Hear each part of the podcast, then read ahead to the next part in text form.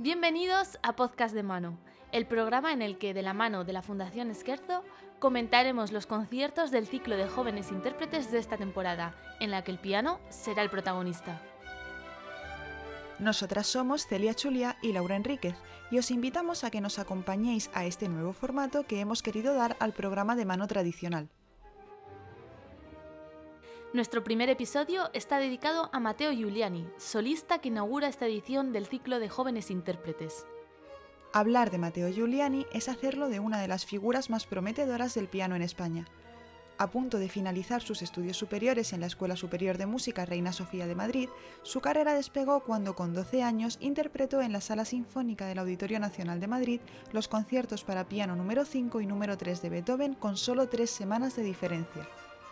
Solo hacía cuatro años que este joven madrileño nacido en 1999 había empezado a tocar el piano y desde entonces su carrera se ha desarrollado tanto en el campo solista como en el de la música de cámara como pianista del trío Mozart y ha recibido numerosos premios en certámenes y concursos nacionales e internacionales. Sin embargo, nadie mejor que él mismo para hablarnos de lo que este nuevo concierto en el Auditorio Nacional, la sala que le vio nacer como solista, supone para él, así como la visión que pedagogos como su maestro Bashkirov, recientemente fallecido, le han aportado.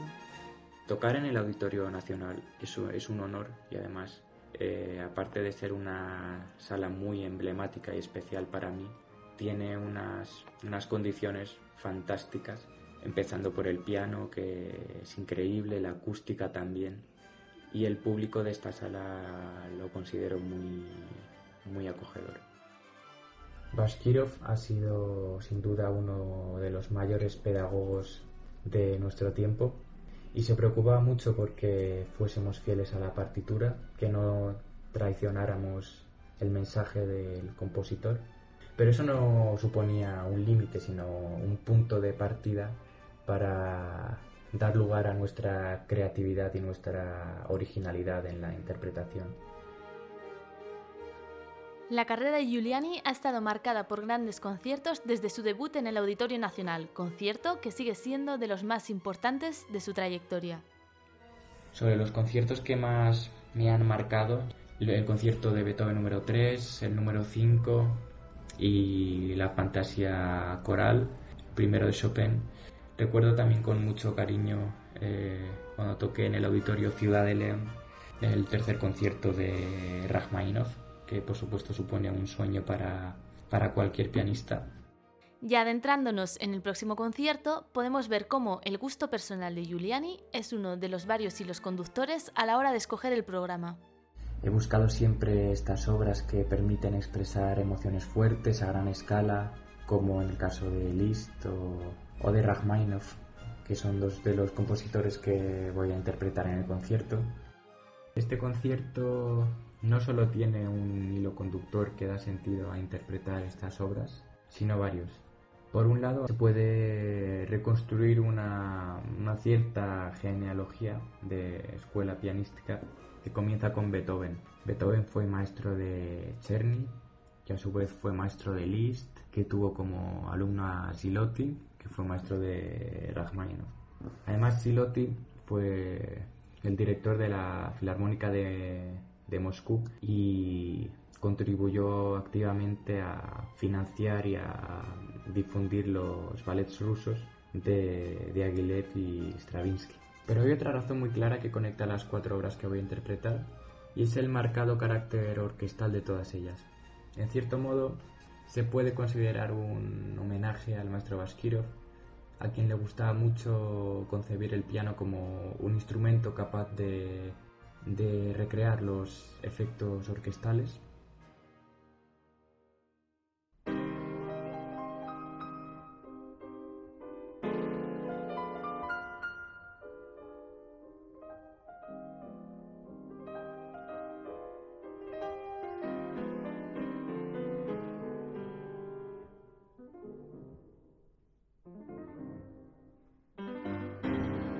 La primera obra propuesta, la sonata número 5 en do menor opus 10 número 1 de Beethoven, es, como su nombre nos indica, la primera del trío de piezas para piano solo que conforman este opus. Esta obra, perteneciente al primer periodo compositivo de Beethoven, fue escrita en alguna fecha entre 1796 y 1798. Su dedicatoria a Ana Margaret von Braun, como el resto del opus, es una referencia al que fuera uno de sus mecenas en este primer periodo, el conde von Braun, oficial del ejército ruso establecido en Viena y marido de Ana Margaret. Aunque la tonalidad escogida, Do menor, es una de las predilectas del compositor por su carácter y muchos han querido ver en esta sonata número 5 una suerte de ensayo de la que será otra de sus grandes obras, la Gran Sonata Patética, lo cierto es que este opus 10 aún conserva ese espíritu temprano de Beethoven, no tan dramático y más amable. Efectivamente, como dices, se trata de una sonata especial en la música de Beethoven. Lo primero que llama la atención es que es la primera sonata que compone con tan solo tres movimientos. El célebre pianista András Schiff achaca este cambio a una cuestión económica, sobre todo para las editoriales, porque no es lo mismo imprimir cuatro movimientos que tres. Bien, adentrémonos un poco en la obra. El primer movimiento se caracteriza por su dramatismo, ya que predominan los silencios, los ritmos apuntillados, intervalos amplísimos. De hecho, a esta sonata algunos la llaman la pequeña patética, ya que ambas obras empiezan en do menor con un acorde de siete notas en forte y al que le sigue un motivo rítmico con puntillo.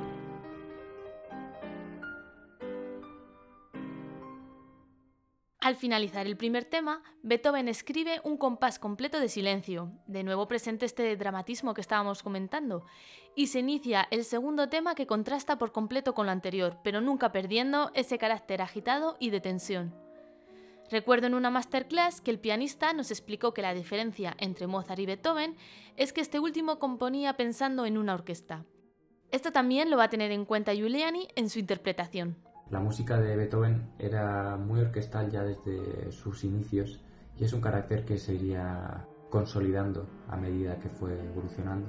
Y por otro lado, en esta sonata afloran emociones a una escala mucho mayor en comparación con, con otros compositores anteriores como Mozart o Haydn. A Beethoven le gustaba mucho, incluso podríamos decir, exagerar las, las emociones, los contrastes y las dinámicas.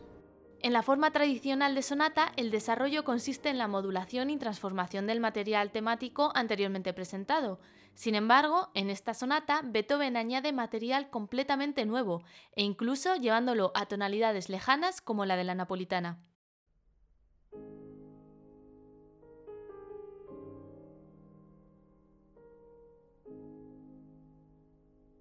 En cuanto al segundo movimiento, se trata de un adagio molto, muy tranquilo. Formalmente se asemeja a una sonata, pero sin desarrollo. De nuevo encontramos en este movimiento esta textura polifónica que podría interpretar perfectamente un cuarteto de cuerda.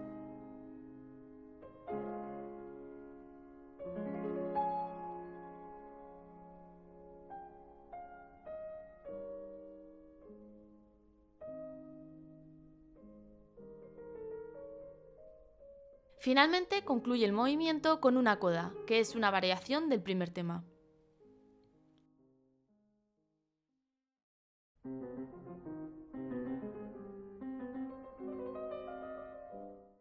El último movimiento comienza de manera muy misteriosa, con un unísono en piano, muy parecido a su tercer concierto para piano, que por cierto también está en do menor.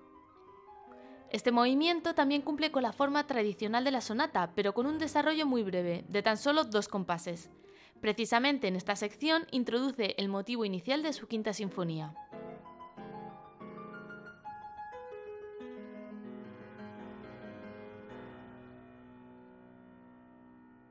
También, al final de este movimiento, subyace la idea con la que iniciará la sonata La Tempestad.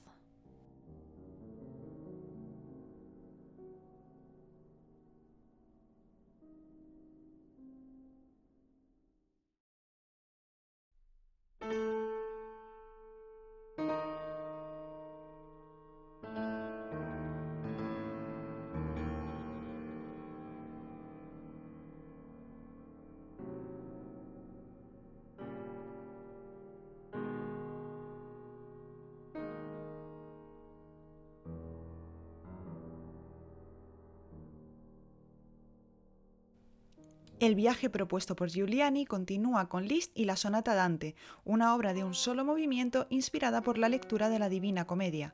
Su composición revisada suele fecharse hacia 1849, aunque algunos de sus temas principales ya habían sido desarrollados e interpretados diez años antes, en 1839, y su publicación no llegará hasta la segunda mitad de la década de 1850, dentro del segundo volumen de Años de Peregrinación. En la pieza de carácter programático pueden encontrarse reflejados algunos pasajes de la obra de Dante Alighieri, como las octavas cromáticas que dan fin a la composición, tocadas a gran velocidad, parecen dividirse en tres temas distintos, reflejando las tres cabezas de Satanás en el infierno. Escuchemos la visión que el propio Giuliani tiene de esta sonata Dante. En la obra de Liszt no se hace una descripción detallada de la Divina Comedia, sino que pretende recrear la sensación que se tiene después de la lectura de la obra. La música programática busca recrear en la mente del oyente ciertas escenas, imágenes. Se puede decir que es una, representación casi teatral que consiste en, transmitir un, determinado estado de ánimo o recrear una imagen. Por ejemplo, para que se entienda, eh, Liszt abre la obra con un tritono, que antiguamente se conocía como el intervalo del demonio, dada su, su fuerte disonancia, y sobre ese tritono cimenta su, su introducción que representa la entrada al infierno. Es una obra increíble en la que se reviven los sentimientos que, que te acompañan en la lectura de la Divina Comedia. La verdad es que necesitaríamos prácticamente un episodio entero para analizar todo el contenido que entrama esta obra, pero bueno, vamos a tratar de centrarnos hoy en los elementos más representativos. Lo primero que nos llama la atención es el título, después de una lectura de Dante, Fantasía quasi sonata. La primera parte del título ya nos aclara qué va a representar Liszt con esta música, es decir, qué música se ha imaginado durante la lectura de dicho poema. Por otro lado, la segunda parte del título, Fantasía quasi sonata, tiene más que ver con la forma de la obra. Está compuesta en un solo movimiento, siguiendo la estructura tradicional de la forma sonata. Sin embargo, lo que la diferencia del resto de las sonatas son las transiciones entre sus secciones, cómo se presentan los temas, cómo los transforma, cómo los modula. Eso es lo que le hace convertirse en una fantasía. También decir que se sospecha que este título podría ser un guiño al primer movimiento de la sonata Claro de Luna de Beethoven, ya que tituló a esta sonata como Sonata cuasi una fantasía, es decir, justo al contrario. Bueno, entonces, ¿cómo representa Liszt el infierno de Dante? Ya con la tonalidad que escoge, re menor, nos sugiere esa idea de muerte, del mundo de los muertos. Recordemos que esta tonalidad es la favorita para los requiems. También está muy presente el cromatismo y sobre todo el intervalo de tritono, que simboliza este mundo infernal. Antiguamente se denominaba este intervalo como diablo sin música, debido a su disonancia e inestabilidad.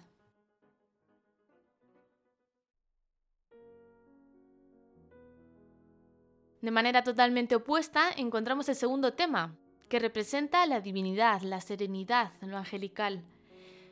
Para generar un radical contraste con lo anterior, Liz utiliza la tonalidad de Fa sostenido mayor, que está muy alejada del Re menor que veníamos escuchando anteriormente. Por último, vamos a destacar que la obra acaba con una coda en re mayor que se cree que representa a Dante en el infierno, que de pronto alza la mirada al cielo mientras escucha la música del paraíso.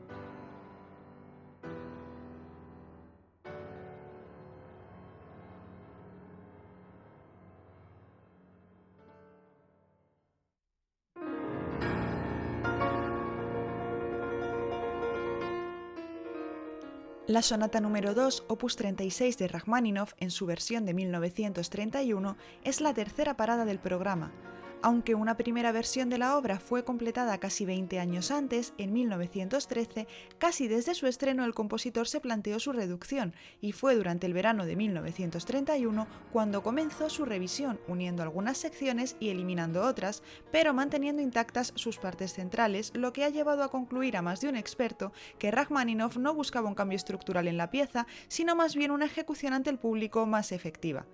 Ambas versiones, la de 1913 y la modificada de 1931, cuya interpretación nos ofrecerá Giuliani, son, con todo, una prueba del carácter profundamente ruso y de tradición romántica de su compositor.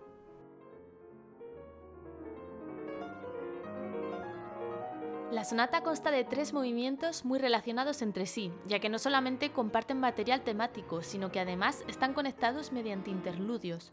Es decir, no hay un parón como encontrábamos con la anterior sonata de Beethoven. Esto le da un mayor sentido de unidad que incluso tras la primera escucha podríamos pensar que se trata de una obra extensa pero de un único movimiento.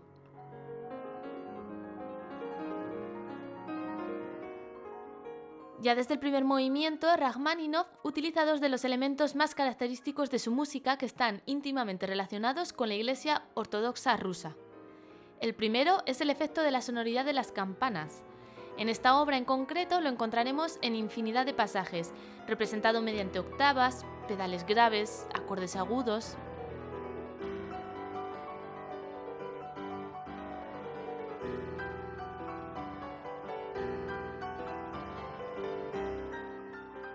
El otro elemento que también está presente durante toda la obra es la creación de melodías muy similares a los cantos de la iglesia. Estas melodías se caracterizan principalmente por la acentuación de una nota y un movimiento ondulatorio sobre ella.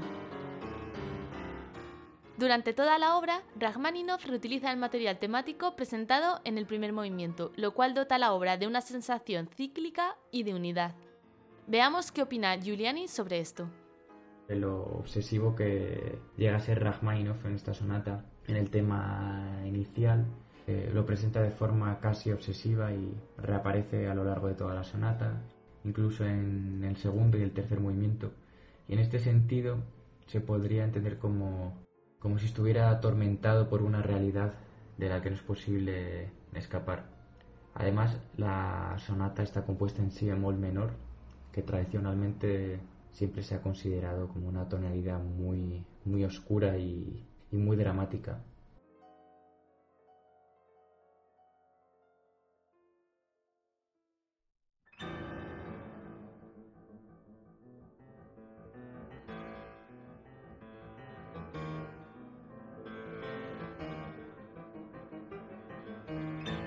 El viaje concluye con El pájaro de fuego de Igor Stravinsky.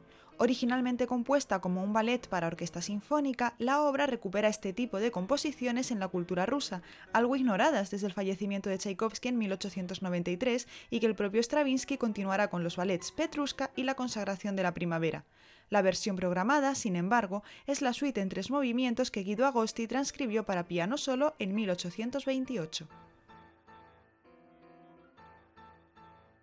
Dado que se trata de una transcripción de orquesta para piano solo, la exigencia que requiere al intérprete es máxima. El hecho de que en la obra original la orquestación estuviera cuidada al detalle, al haber transcrito la obra a un único instrumento, la mayor dificultad que va a tener el pianista radica en cómo va a recrear todas esas variedades tímbricas, dinámicas, de articulaciones.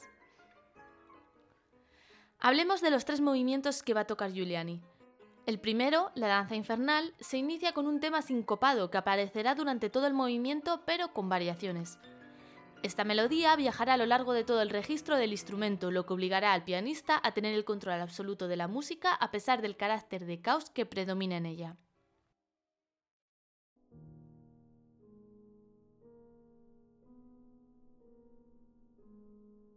El segundo movimiento es una nana que sugiere una sensación como de melancolía, de inquietud, todo el movimiento está construido sobre un ostinato, pensado originalmente para arpa, además de largas octavas en los graves como pedal y una melodía que desciende cromáticamente y en diminuendo. Si bien van a ir apareciendo elementos distintos a lo largo del movimiento, el ostinato y la melodía mantienen siempre una sensación de repetición, insistencia, monotonía y tensión. El último movimiento requiere por parte del pianista de una técnica impecable que logre transformar el sonido percutido del piano en los trémolos característicos de la cuerda frotada, es decir, que no se distinga el ataque de las notas. A esto, además, se le va a añadir la grandiosidad y solemnidad de los acordes que realizaría toda la orquesta y que Giuliani tendrá que imitar con un solo piano.